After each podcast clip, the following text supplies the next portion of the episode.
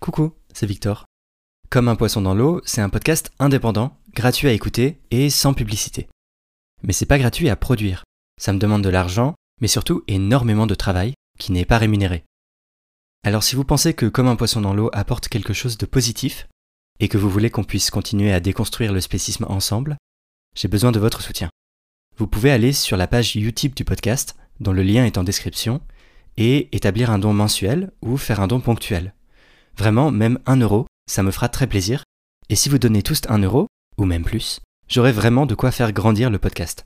Un immense merci aux tipeuses et tipeurs pour votre soutien. Et sinon, une autre super façon de soutenir le podcast, c'est de le partager sur les réseaux, d'en parler autour de vous et de laisser des étoiles sur Apple Podcast et Spotify. Allez, sans plus attendre, c'est parti pour l'épisode.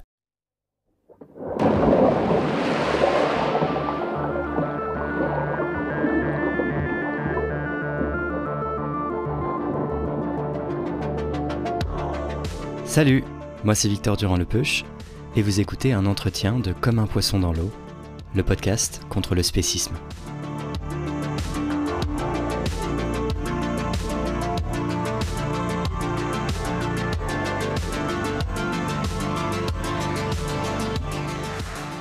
Aujourd'hui, on se pose la question, qui est à mon avis la plus débattue quand on parle de spécisme, peut-on justifier moralement de manger des animaux? Jusque-là, on a bien entendu tourné autour de cette question.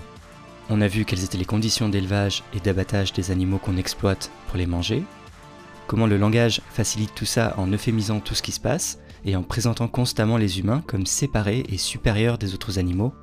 Grâce au docteur Sébastien Demange, il n'y a plus de doute sur le fait qu'on peut être en parfaite santé sans manger de produits animaux. Et on a vu qu'il y a une idéologie omniprésente et invisible qui cherche constamment à encourager et justifier la consommation de produits animaux. C'est le carnisme.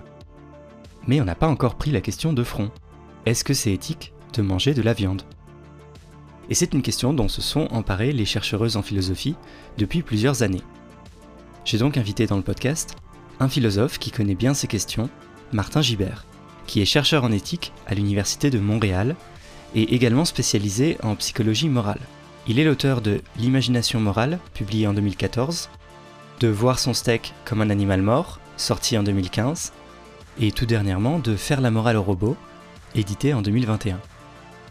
Il est enfin co-rédactrice en chef de l'Amorce, la revue contre le spécisme. Et je précise que l'Amorce utilise le féminin par défaut et que je respecte donc cet usage ici. Et en fait, il s'agit d'un double épisode. La première partie, donc l'épisode que vous êtes en train d'écouter, porte sur les aspects éthiques de la question. Et la seconde partie de l'entretien sera diffusée dans un prochain épisode qui abordera les questions psychologiques, où on parlera notamment du paradoxe de la viande et de dissonance cognitive. Et bien voilà, voici la première partie.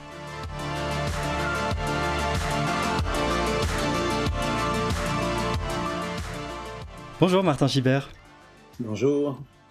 Alors en philosophie, comme dans toutes les disciplines, et peut-être même un peu plus que, dans d'autres, il y a des débats très précis et des échanges d'arguments assez élaborés, mais ça n'empêche pas a priori l'existence de consensus sur certaines questions une fois qu'elles ont été explorées suffisamment.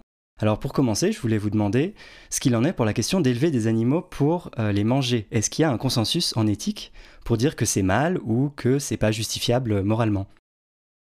Alors, il y a un consensus pour dire que c'est pas justifiable euh, si on est dans une situation où on pourrait ne pas les, les manger. Ce qui est pas, ce qui, il y a un consensus pour dire que euh, on ne devrait pas commettre de, de tort à des entités euh, sentientes, en fait, humaines ou non humaines, sans sans nécessité. Donc là, oui, je pense que les, tous les gens qui travaillent en éthique animale s'accordent s'accordent là-dessus.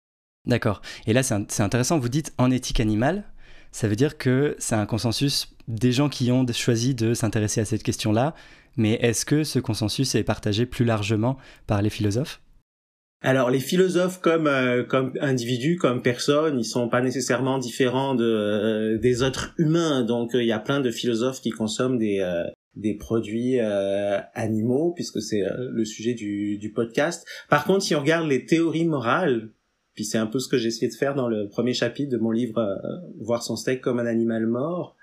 Là, il y a vraiment une convergence pour euh, sur ce sur ce, ce consensus, c'est-à-dire qu'aussi bien que on, on, regarde les, les prémices selon une théorie qui s'appelle l'éthique de la vertu, selon une autre théorie qui s'appelle le déontologisme ou selon le conséquentialisme, on arrive. Alors peut-être que vous pouvez nous, nous expliquer rapidement justement, il y, a, il y, a, trois types, trois grands types de théories qu'on utilise euh, en éthique ou en philosophie morale. Ouais. Et euh, je pense que tout le monde ne connaîtra pas, voire peu de gens connaîtront en fait ces trois, ces trois approches.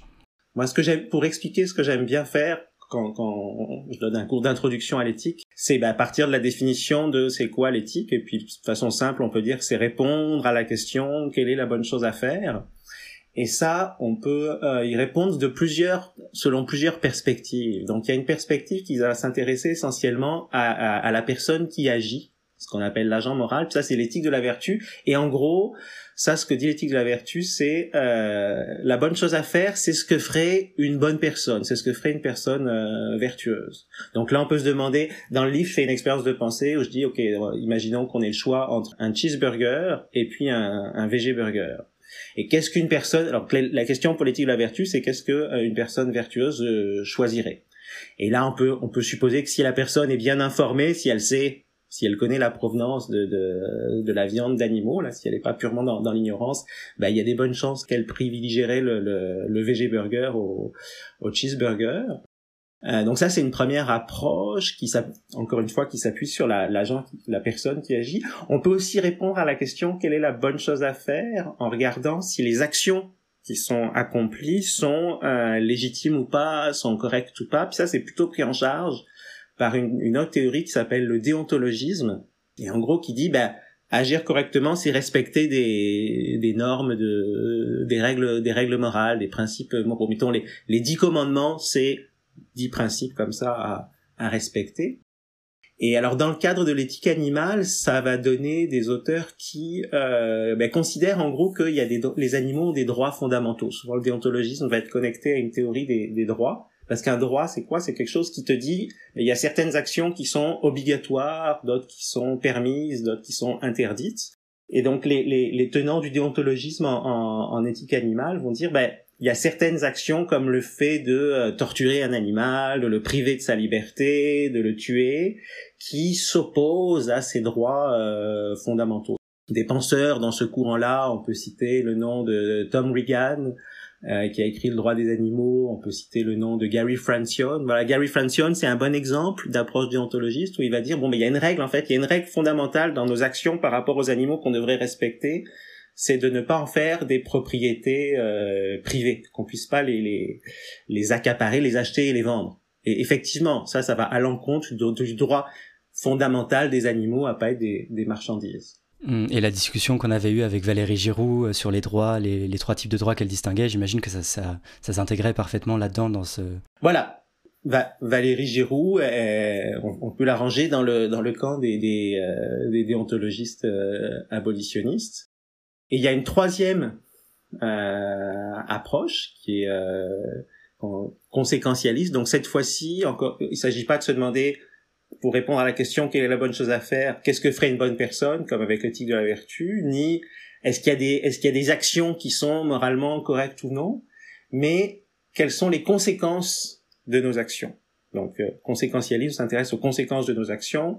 Souvent en éthique animale, on va utiliser une version du conséquentialisme qui s'appelle l'utilitarisme, qui dit pour mesurer les conséquences de nos actions, faut voir celles qui produisent le plus de plaisir et le moins de déplaisir. Alors, euh, historiquement, cette approche, elle a beaucoup été développée par un, un philosophe anglais, Jeremy Bentham, et qui donc c'est un modèle général, hein, ça c'est pas juste pour les, les animaux. Euh, quand on se demande quelle est la bonne chose à faire pour l'utilitariste, on, on, on, compare les options puis on, on, va prendre celle qui a le meilleur, euh, qui produit le plus de, de bien-être. Mais l'originalité de Benta, c'était d'avoir bien vu que euh, nos actions, elles causent pas simplement du bien-être ou du mal-être sur d'autres euh, êtres humains, mais aussi sur des animaux non humains qui sont capables de ressentir du, du plaisir ou de la ou de la douleur. Donc il intégrait Bentham intégrait les animaux dans le calcul euh, conséquentialiste. Et là, dans le calcul conséquentialiste, ben, ce qu'il faut voir, c'est si on prend l'exemple du choix entre le burger, euh, le cheeseburger de, de, de, viande et puis le VG burger, ben, quelles sont les quelles sont les conséquences de, de choisir l'un ou l'autre? Et en, voilà, si, si on prend en compte la souffrance des du veau, de la vache qui a fourni le, le, le VG burger, euh, il semble assez évident qu'il euh, vaudrait mieux prendre le, le, le VG burger. Et d'ailleurs, cette perspective utilitariste est souvent la plus connue quand on parle d'éthique animale, simplement parce qu'elle a été, euh, enfin, les intuitions de Bentham ont été reprises et développées par le philosophe Peter Singer, qui est probablement le philosophe le plus connu qui a euh, euh, lancé tout un champ disciplinaire sur l'éthique animale et qui a, en publiant son livre en, en, 1975, La libération animale. Et donc souvent, quand on pense éthique animale, on pense tout de suite utilitarisme, alors que vous l'avez dit, en fait, il y, a plusieurs approches. Et ce qui est intéressant, c'est que vous dites dans votre livre, euh, les trois approches, en fait, convergent euh, quant à leur conclusion. Oui, euh, une personne, on peut penser qu'une une personne vertueuse qui est au courant de, la souffrance des animaux va va pas vouloir manger de produits animaux les disciples de euh, de Francione ou de euh, Tom Regan. Il y a aussi dans, dans, les déontologistes contemporains, là il y aurait aussi Kimika et, Donaldson qui ont écrit le livre euh, Zoopolis. Bon, eux vont avoir des raisons de pas consommer d'animaux pour respecter les droits fondamentaux des animaux. Et puis les utilitaristes à la Peter Singer vont aussi avoir de bonnes raisons de pas consommer de produits animaux pour euh, minimiser la, la souffrance euh, globale. Donc il y a quelque ça peut paraître euh, bizarre mais c'est c'est aussi rassurant parce que ça veut dire que on a on a des raisons qui proviennent de différentes théories qui euh, qui convergent donc il y a de bonnes raisons de penser que ça renforce encore le l'argument là alors il peut y, il peut y avoir des il peut y avoir des conflits entre les entre les approches mais sur sur l'idée de base qu'on ne devrait pas faire souffrir un être sans, euh, sans nécessité, il y a effectivement convergence. Mais ça veut quand même dire qu'il n'y a pas de consensus sur la bonne approche à adopter en éthique. Du coup, on, peut quand même euh, se garder une petite réserve peut-être de euh, est-ce que les conclusions sont vraiment robustes, même si elles convergent toutes, si on n'est pas d'accord sur les fondations? Ouais, ben alors en, éthique, on n'a pas le choix. Là, il n'y a pas de, c'est c'est pas comme en, en science. On aurait, vous pourriez y avoir vraiment une, une, théorie qui euh, qui fait euh, qui fait consensus. Non, on a des, mais chacun d'entre nous, hein, on a des intuitions euh, assez euh, diverses, divergentes parfois, et qui font appel à des à des raisons, à des arguments qu'on peut rattacher à l'une ou l'autre des des trois familles de, de théories morales. Mais ça n'empêche pas qu'on peut penser qu'il y a une vérité morale. En fait, on peut, on peut un peu imaginer que les, les, les théories morales sont des façons de s'approcher de la, de la, vérité morale. Il y a le philosophe Derek Parfit qui disait, faut, on peut imaginer une montagne et on peut gravir. Donc cette montagne, ce serait la, la, la vérité morale, quelle est la bonne chose à, à, faire? Mais cette montagne, elle peut être gravie par différentes euh, voies.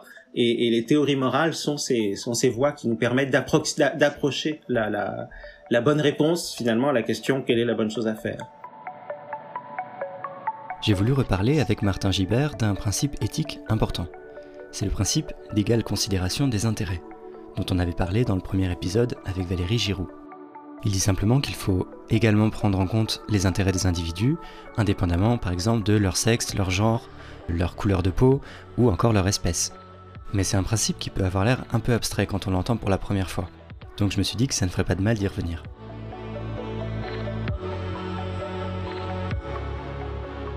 J'aimerais bien revenir avec vous sur ce dont on avait parlé avec Valérie Giroud dans le premier épisode, c'est le principe d'égale considération des intérêts. Donc il a été développé justement par Peter Singer dans la libération animale. Et j'ai eu quelques auditoristes qui m'ont contacté et m'ont dit euh, euh, on comprend pas trop d'où sort ce principe, et notamment on comprend pas trop pourquoi en éthique, pour déterminer ce qui est bien ou mal, il faudrait se baser sur les intérêts des individus. Alors est-ce que vous pourriez expliquer tout simplement euh, d'où sort ce principe?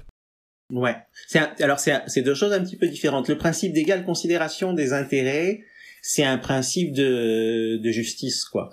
Donc euh, même entre humains, là, quand on quand on veut être juste, on va essayer de considérer également les intérêts de toutes les personnes qui sont euh, qui sont concernées. Mais en éthique animale, la notion d'intérêt, elle permet avant avant même d'arriver à, à, à, ça d'identifier quelles entités euh, méritent notre considération morale. C'est un, un peu la, la base de l'éthique animale. La première question, c'est de, ben, la base de l'éthique même en, fait. Euh, une première question serait de se poser, ok, c'est quoi les entités envers lesquelles euh, nous, euh, êtres humains, avons des devoirs moraux? Et ça, on appelle ça des les entités envers qui on a des, des devoirs moraux, on appelle ça des patients moraux. Et qu'est-ce que c'est qu'un patient moral? C'est euh, une entité à qui on peut faire du bien ou du mal, et donc à qui on a un devoir de pas faire de mal, et éventuellement de faire du, du bien. Qui sont les entités à qui on peut faire du bien ou du mal Et c'est là que la, la, la notion de d'intérêt en, entre en jeu, parce que euh, ce que répondent les sentiencistes, les, les, les, les, philosophes qui considèrent que la sentience devrait fonder la, la moralité, ben c'est que seuls les, êtres sentients ont un intérêt à, euh, à ne pas souffrir. Seuls des êtres euh, sentients peuvent être des patients euh, moraux. On, peut faire du bien ou du mal qu'à des, qu'à des euh, êtres sentients. Donc la, la notion d'intérêt, elle n'est pas, euh, elle est pas arbitraire. Elle, est, elle semble étroitement corrélée à, l'idée qu'on puisse faire du bien ou du mal. Faire du bien, c'est aller du côté des intérêts d'un individu. Faire du mal, c'est aller à l'encontre de ses, de ses intérêts. Après, en même temps, je comprends qu'il y ait des auditoristes qui euh, qui, qui, se posent cette question parce que c'est c'est un peu le c'est un peu le socle le, le, un des axiomes de l'éthique animale, mais pas simplement de l'éthique animale, là de plein de tout tout tout quand, on se demande qui sont les patients moraux, moi je m'intéresse aussi aux robots par ailleurs dans mon travail à l'université de Montréal. Et quand on se pose la question, est-ce que euh, les robots devraient être considérés comme des patients moraux euh, c'est un peu la même question. Est-ce que les robots peuvent ressentir du, est-ce qu'on peut faire du bien ou du mal à, des robots? Et en gros, euh, les, les, gens en éthique de l'intelligence artificielle vont avoir le même type d'intuition que les gens en éthique animale en disant, ben euh, les, robots sont des patients moraux si on peut leur faire du bien ou du mal, et on peut leur faire du bien ou du mal si euh, ils ressentent, s'ils sont euh, sentients. Donc le, la notion d'intérêt, elle est surtout ici connectée à la notion d'être sentient. Bon, c'est de la c'est de la philo, ça peut être challengé. Hein. Il, y a, il, y a, il peut y avoir des, des auteurs qui, qui vont dire ah non peut-être que on devrait pas limiter le cercle de la, de la moralité au cercle des entités euh, sentientes. Par exemple, récemment, je lisais un, un, un, livre de David Chalmers, un philosophe américain. Le livre s'appelle Reality Plus. Et lui, il est d'accord avec la, le sentiencisme, mais il voudrait, il voudrait l'écarter, il voudrait le l'élargir, l'élargir effectivement, exactement, l'élargir un peu plus, euh, y compris aux êtres qui seraient conscients sans être sentients.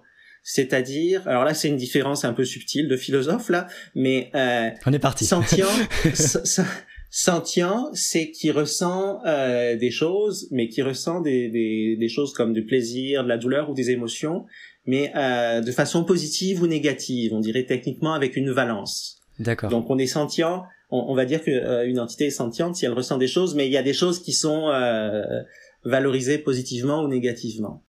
Mais peut-être qu'il y a des états de conscience qui euh, n'ont pas ce truc-là. Imaginons, mettons, une entité qui ferait juste percevoir la couleur bleue. Puis percevoir la couleur bleue, c'est assez neutre là. Hmm. C'est ni plaisant ni, déplaisant. En tout cas, c'est une entité qui ferait que ça. Et là, la question que, peuvent se poser les philosophes, c'est ok, est-ce qu'on devrait tenir compte de cet intérêt qui serait celui d'une entité consciente, mais non sentiente? Puis là, on, peut discuter. Alors pour les animaux, ça n'a pas de sens parce que les animaux qui sont conscients de la couleur bleue, en général, ils sont aussi sentients et puis ils éprouvent plein de choses. Mais on peut imaginer des intelligences artificielles qui seraient conscientes de la couleur bleue, mais qui qui seraient pas euh, euh, à proprement parler. Puis dans les dans les challenges, au, dans, dans, dans, les dans les théories qui, qui euh, confronte le, le, le.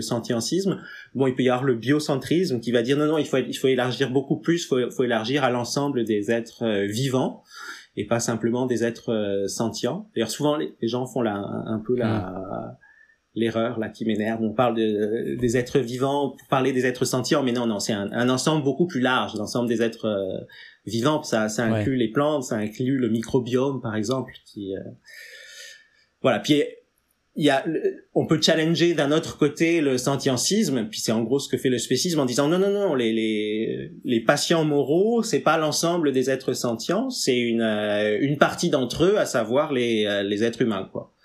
Donc le, spécisme ou le euh, suprémacisme humain conteste aussi le le.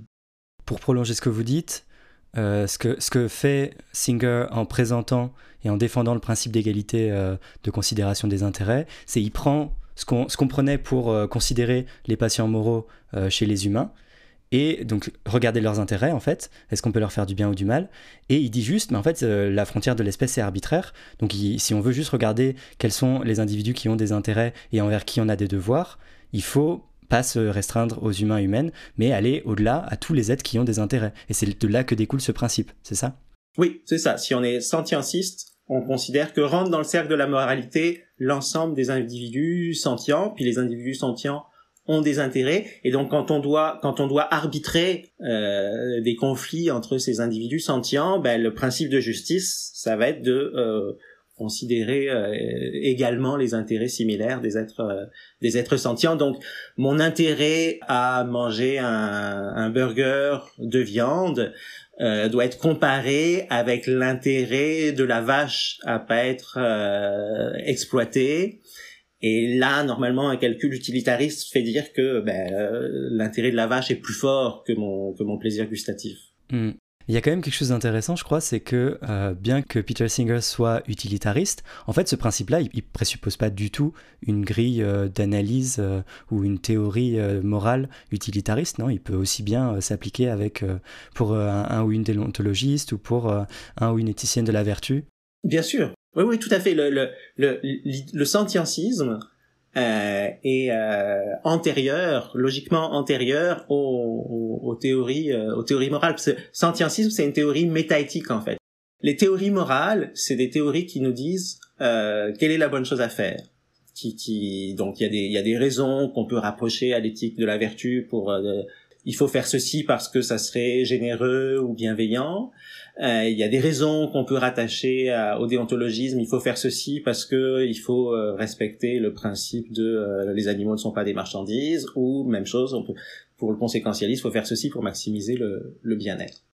Mais ça, ce sont des théories de comment agir, quelles sont les bonnes raisons morales. Mais antérieurement à ça, sur un autre plan qu'on appelle métaéthique, il y a la question de savoir qui sont les entités envers qui on peut avoir des, des devoirs moraux. Et donc la, la question du sentientisme, elle, elle se situe à ce niveau-là qui est plus fondamental. Donc les qu'on soit éthicien de la vertu, euh, déontologue ou conséquentialiste, euh, on doit être sentientiste si on veut. Euh, on n'est pas obligé, mais en tout cas, en général, les, les, les gens en éthique animale vont être sentientistes et, et à partir de là appliquer des des raisons des arguments qui, qui relèvent de leur théorie particulière.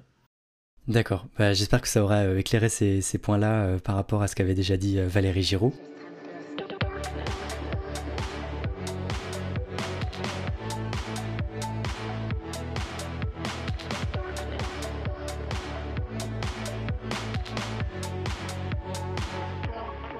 On entend très souvent, dans des débats par exemple sur le véganisme, l'argument que euh, oui, mais la viande, c'est quand même super bon.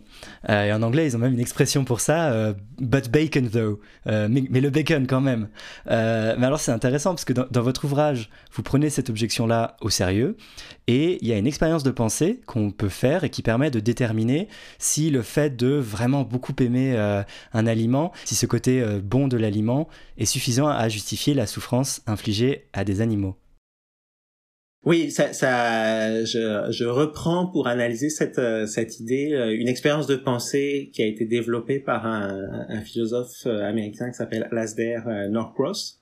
Et donc c'est ça son idée, c'est est-ce que on pourrait justifier pour des principes, pour des raisons gustatives, euh, d'être euh, cruel envers les animaux ou de, ou de les consommer. Et donc il, il, imagine la chose suivante, c'est l'histoire de Fred qui est un passionné de chocolat. Quoi, le chocolat c'est sa vie. Probablement il travaille dans le chocolat. Euh, c'est ça fait partie de son épanouissement personnel. Puis le pauvre a un accident et il perd la l'hormone peu importe que ce soit biologiquement euh, correct là, mais il perd, il, perd l'hormone, la, glande qui sécrète l'hormone qui lui permet de goûter le chocolat. Et donc sa, sa, sa, vie a plus de a plus de cendres après son son accident. Mais un, un médecin lui explique que euh, un vétérinaire par hasard a découvert que euh, des chiots qui étaient torturés sécrétaient la l'hormone qui manque à, à Fred. Et donc la Fred décide de euh, d'élever des, des chiots euh, dans sa cave 36 dans l'expérience de pensée puis tous les jours il va les, les torturer et récupérer la précieuse hormone pour goûter le chocolat. Et donc là voilà Alasdair Norcross dit bon mais imaginons que les voisins découvrent ça puis il y a un procès. Est-ce que Fred pourrait se défendre devant euh, le jury de son procès et qu'est-ce qu'en penserait le, le jury? Et quand bien même Fred effectivement fait pas ça par cruauté, il a il a rien contre les, les chiots là, c'est parce que il veut goûter le, le chocolat et que c'est très très précieux pour lui. Euh, ben donc cette explication là euh, euh, a un certain euh, fait, fait, un certain sens, mais quand bien même cette explication là fait un certain sens, on continuerait à trouver que Fred est euh, c'est inacceptable quoi, que tant pis tant pis pour le goût du chocolat, ça ne justifie pas de torturer des, des chiots. Et, euh, et, donc ouais, c'est ce que j'appelle l'objection du foodies, là, quelqu'un qui dirait non, mais moi, c'est tellement important pour moi que euh, ça passe, euh, tant, tant, pis pour la, la souffrance. Ben, avec cette expérience de pensée, on voit, on voit que c'est pas le genre de raisonnement qui, qui marche. La seule chose que Fred pourrait justifier, c'est, je pourrais dire, c'est ben, je suis égoïste, quoi. Je, j'ignore, mmh. compte simplement mon plaisir gustatif, mais là, il, il sort, c'est plus, c'est plus un, un, raisonnement moral, quoi. C'est, simplement, il assume son, son égoïsme. Et ça paraît très très difficile de justifier euh, de consommer, de faire du, de faire de, des, souffrances sans nécessité envers des patients moraux pour le plaisir gustatif. Ouais, c'est vrai qu'en fait, euh, on, on, compare pas euh, la vie d'un être humain et la vie d'un animal non humain. En fait, ce qu'on compare, c'est des, des, souffrances infligées à un, animal autre qu'humain d'un côté et juste un bon repas en face. C'est ça. C'est ça en fait. C'est des ou juste une préférence ou une habitude ou une envie de chocolat. Enfin, c'est des choses assez triviales par rapport à la souffrance qui est imposée. Ouais. Oui, oui, ça c'est quand même. Moi, une, c'est une des premières choses qui m'a frappé là quand j'ai commencé à, à, comprendre euh, ces enjeux, c'est la disproportion entre les les, ouais. les raisons qu'on se donne d'un côté de pas changer nos habitudes et puis la la réalité de l'oppression euh, et de la souffrance animale.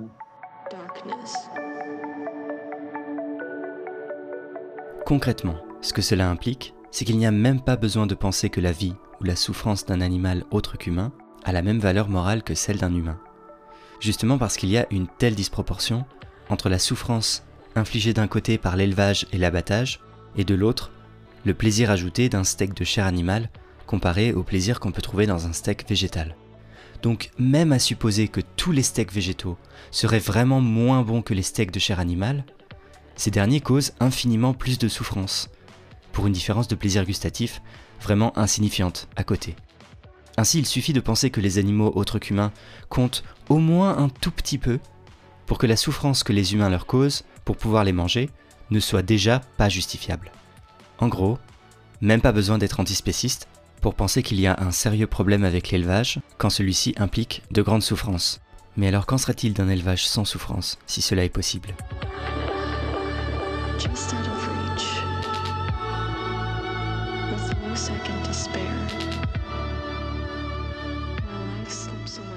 Mais alors, est-ce qu'il y aurait quand même pas une façon de peut-être manger de la viande qui soit quand même éthique? Euh, si on consomme par exemple que les animaux qui seraient traités euh, et tués humainement, par exemple, on, entend euh, parfois ça. Alors là, c'est un peu là, il commence à y avoir des divergences éventuellement entre les, les philosophes et les, les, gens en éthique en éthique animale. Mais ce qui est clair, c'est qu'il y a des degrés dans ce qui est moralement acceptable, dans ce qui est moralement horrible. Et évidemment, il y a des, des, élevages qui sont moins violents pour les euh, pour les animaux. Euh, donc du point de vue, alors voilà, là où il y a divergence, c'est que euh, pour l'utilitariste, pour le conséquentialiste, ouais, ça, ça, ça, ça fait une, une, vraie différence. Il y a moins de souffrance dans un élevage que dans un autre. Pour, pour un éthicien de la vertu, probablement aussi que ça ferait une, une différence. Pour un déontologue ou une déontologue, on enfreint dans les deux cas les droits fondamentaux des, des animaux, que ce soit dans l'élevage gentil ou dans l'élevage euh, moins gentil.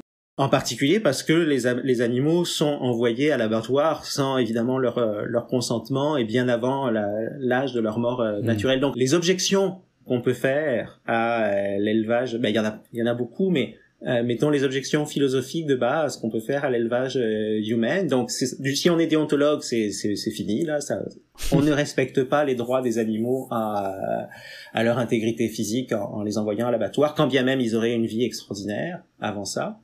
Si on est conséquentialiste, on va un peu plus regarder euh, la réalité de la, de la souffrance. Euh, bah c'est ça. Si les, si les, animaux ont une vie, euh, une vie agréable, disons que pour un conséquentialiste, il y a toujours l'idée que quand même, quand bien même ils auraient une bonne vie, on les prive en les tuant prématurément. On les, on, les prive de la vie qu'ils auraient pu, euh, qu'ils auraient pu avoir. Hmm même s'il il se projette pas sur le très long terme, il avait quand même très certainement des, des, des une préférence à, à continuer à, à, continuer à vivre. Donc là, là aussi, c'est des éléments que les utilitaristes peuvent utiliser pour euh, pour montrer que c'est mal de, de, que même même la, la viande humaine est, est moralement euh, problématique. Si on sort des arguments euh, proprement dits qui se rattachent aux théories morales, le, le, le gros problème, voilà, un des problèmes avec la viande euh, humaine ou avec les, petits élevages, c'est que en réalité, ça constitue très très peu de la la majorité de la de la production euh, animale. Elle est elle est dans des dans des exploitations euh, plus de type usine à viande. Et moi, j'ai toujours peur. C'est quelque chose dont je parle dans dans voir son steak comme un, un animal mort.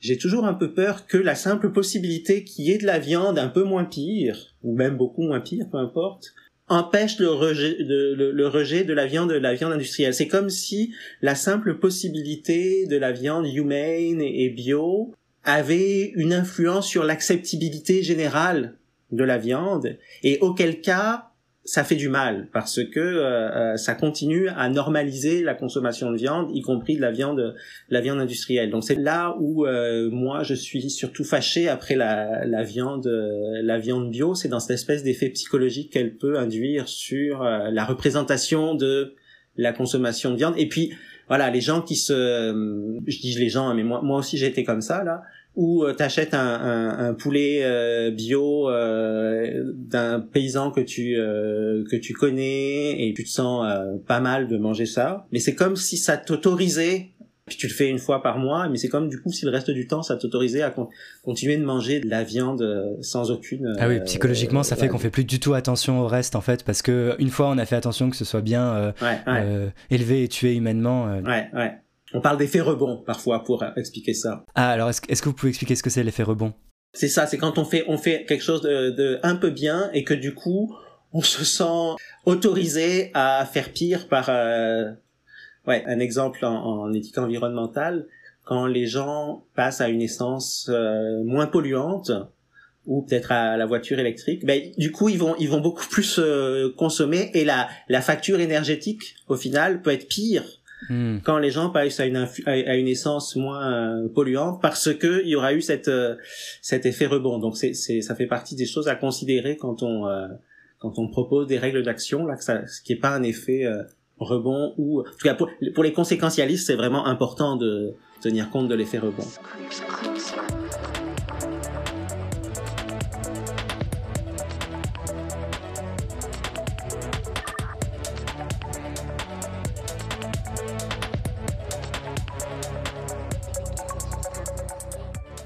Votre livre, vous soulevez aussi juste euh, une euh, objection pratique à ça.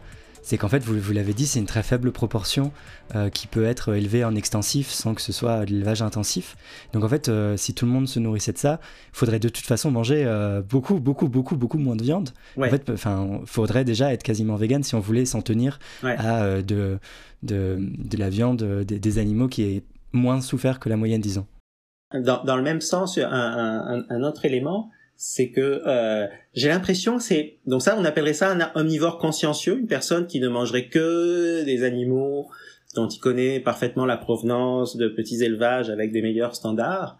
Mais en fait, pratiquement, je pense c'est impossible d'être un, un, un, omnivore, un omnivore consciencieux 100% euh, du, du temps. Je cite James McWilliams qui raconte une anecdote où il a son ami éditeur qui lui dit ah ouais moi je suis un omnivore consciencieux et là James McWilliams lui dit mais ok mais quand t'es invité chez des amis et puis qu'on te sert de la viande est-ce que tu demandes la provenance de la viande avant de, de la consommer? Et évidemment non l'omnivore consciencieux, il va, il va accepter euh, parce que il se classe dans les dans les omnivores, alors que le hmm. végétarien, le vegan, ben, il a il a il a vraiment changé de changé de camp là d'une certaine façon. Ouais, je, vous cite justement, vous dites à un moment dans le livre aussi consciencieux soit-il, l'omnivore éclairé ne franchit pas un certain seuil dans la mise en œuvre de ses convictions. Il glisse. Il fait facilement du hors-piste avec ses engagements moraux. Le vegan, pour sa part, a une position plus tranchée, sa ligne morale est lisible. Et ça me fait penser à ce que disait euh, Brigitte Gauthier au final, euh, dans le deuxième épisode, elle disait au final, euh, si on veut vraiment bien faire les choses, c'est plus facile d'être vegan que d'aller chercher les, quelques, les quelques produits qui seraient... Oui, oui, c'est ce que je pense aussi. Puis on peut être un vegan... Moi, ce que j'explique, ce qui m'avait beaucoup aidé, c'est de pas me dire, ok, je vais plus jamais manger de produits animaux, mais garder garder la possibilité si vraiment ça me tente, euh, voilà, l'enjeu il est pas tant dans ce que j'ingère moi, il est dans le dans les conséquences que ça euh, que ça a. Et en devenant vegan, c'est clairement là où j'ai les conséquences les plus positives sur euh, sur les animaux. D'une part parce que j'en mange, mais aussi parce que j'en parle, parce que je je, je fais la promotion de de ça, ne serait-ce que quand je mange avec d'autres personnes. Ah oui, donc c'est là où avoir une règle morale lisible et claire fait beaucoup plus par l'effet euh, de d'influence qu'on peut avoir euh, par euh, le discours qu'on ajoute à ça en fait. Oui.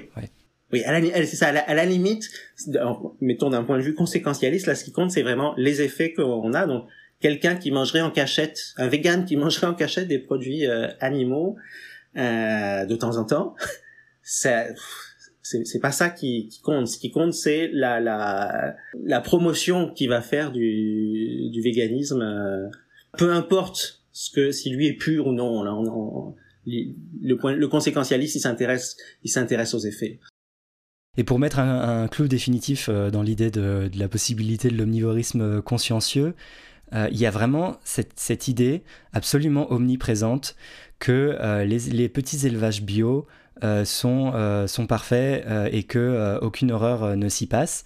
Alors qu'on on a, on a vu en fait euh, avec Élise Desaulniers par exemple que des fois c'était carrément pire euh, dans le bio, que dans le bio il y avait quand même une séparation, il y avait quand même insémination artificielle des vaches, il y avait quand même séparation du veau, euh, les, animaux finissent quand même dans les mêmes abattoirs en fait que les autres. Donc d'où vient cette image si idyllique et, et cette aura morale qu'ont les élevages bio? Alors, ben, en fait, on dit bio, et puis techniquement bio ça veut dire que c'est des animaux qui ont mangé de la nourriture bio. Donc c'est euh, c'est pas censé euh, être un, un, un, qualificatif qui nous parle de, de, la façon dont, les, dont on les a élevés. Ça serait plutôt humane le qualificatif pour dire qu'ils sont élevés dans de bonnes conditions. Bon dans les faits ça va souvent ensemble. Les mm. élevages bio sont, sont souvent plus humains que les que les autres. Mais je fais remarquer ça parce que j'ai l'impression qu'il y a un, ce qu'on appelle un effet de halo c'est-à-dire le fait que l'élevage bio est perçu comme euh, meilleur d'un point de vue environnemental, ce qui pourrait se, discuter, mais au moins parce qu'il n'y a pas de, d'engrais qui sont euh, qui sont utilisés.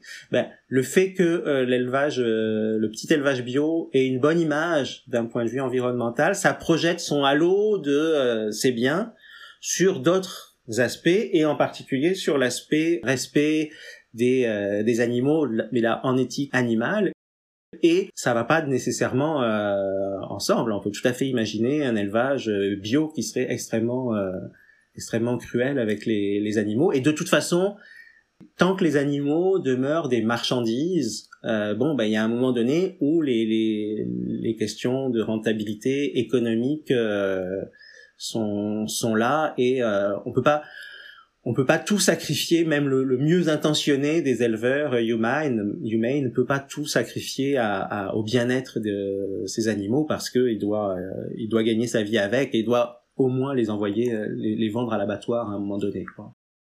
Mais après, je pense que les, petits élevages sont attrayants parce qu'ils nous aident En tout cas, ils aident les personnes qui veulent continuer à manger de la viande à se, à se faire une bonne image, à être l'arbre un peu qui cache la, qui cache la forêt. Donc ça, c'est pour ça que ça vient très souvent dans le discours des gens. Ils servent de caution en fait euh, à, à, toute la consommation de, de produits animaux. C'est comme c'est, ah, regarde puisqu'il est possible de manger euh, des choses moins pires, bah, comme un peu comme je disais tantôt. Là, du coup, hmm. c'est euh, ça continue d'être acceptable de manger euh, toutes sortes de toutes sortes de produits animaux.